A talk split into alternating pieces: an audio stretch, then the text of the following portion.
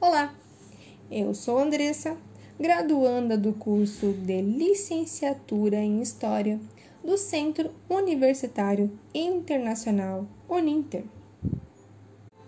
Ao longo do século XIX, as mulheres passaram gradativamente a ocupar mais espaço na sociedade e nas cidades. Se no começo do século XIX era mal visto pela sociedade uma mulher sair à rua, a não ser que fosse à igreja, e ainda assim deveria estar acompanhada.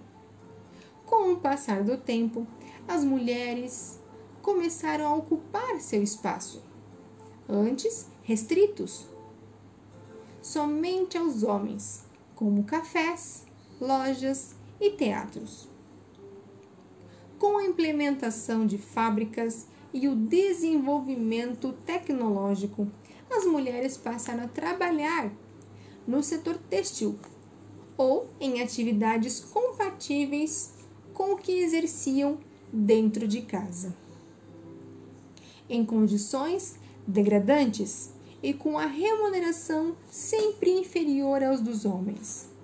Uma das justificativas da tal diferença era que não havia necessidade da mulher ganhar mais, pois já tinha quem a sustentasse.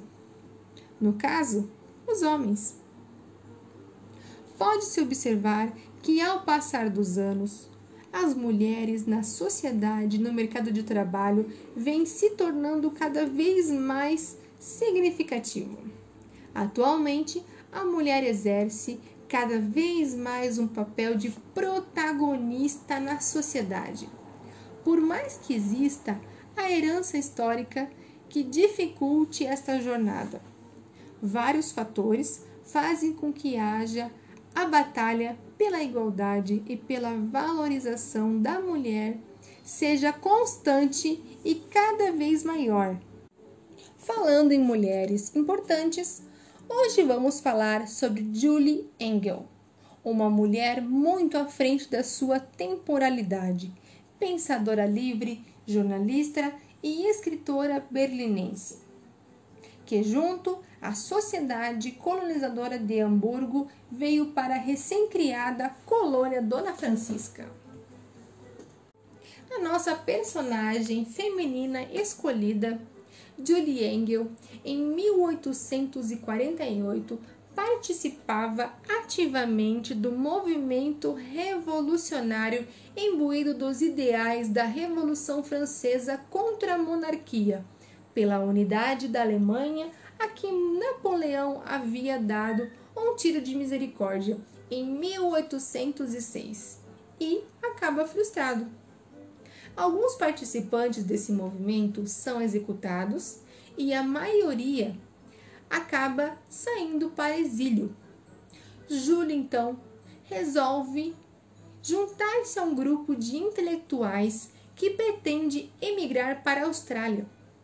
Quando o veleiro Princess Luz, que se dirigia para a Austrália, ancora no Brasil, mais especificamente no porto do Rio de Janeiro em 27 de maio de 1849, para reabastecimento, Julia Engel decide abandonar seus companheiros de viagem e permanecer no Brasil.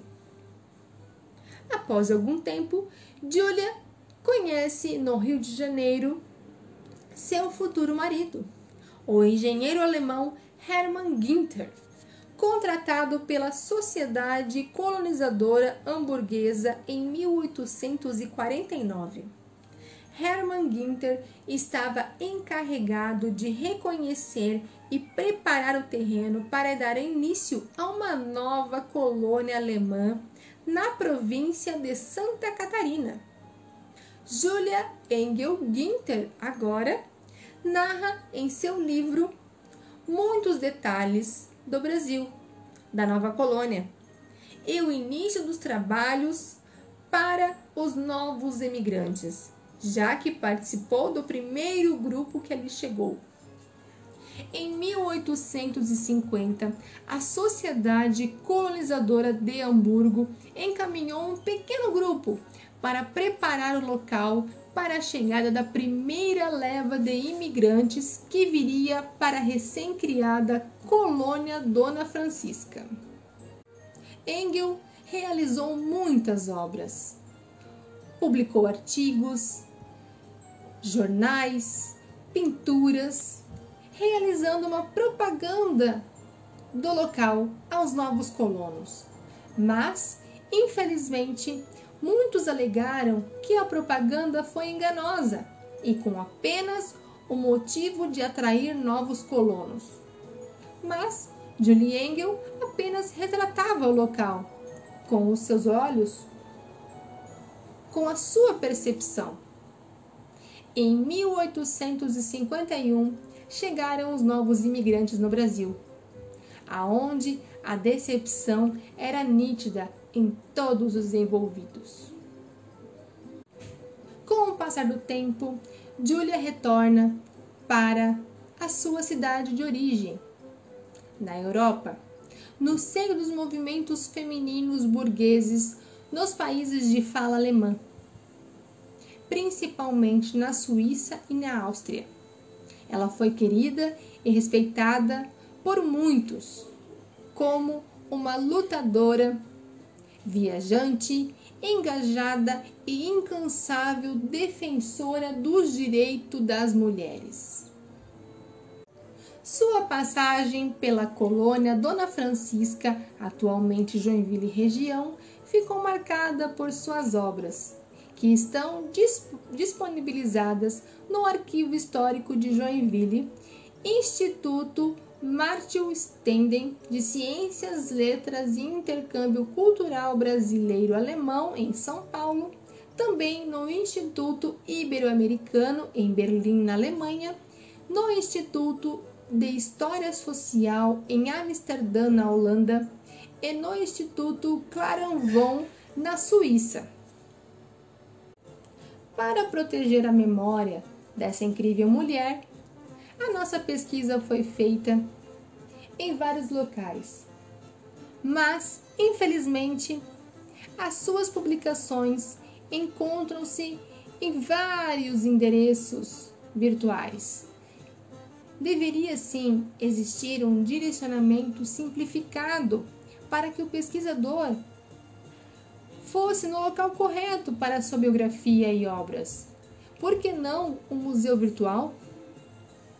Enfim, agradeço imensamente a todos os ouvintes e gostaria de deixar a pergunta no ar.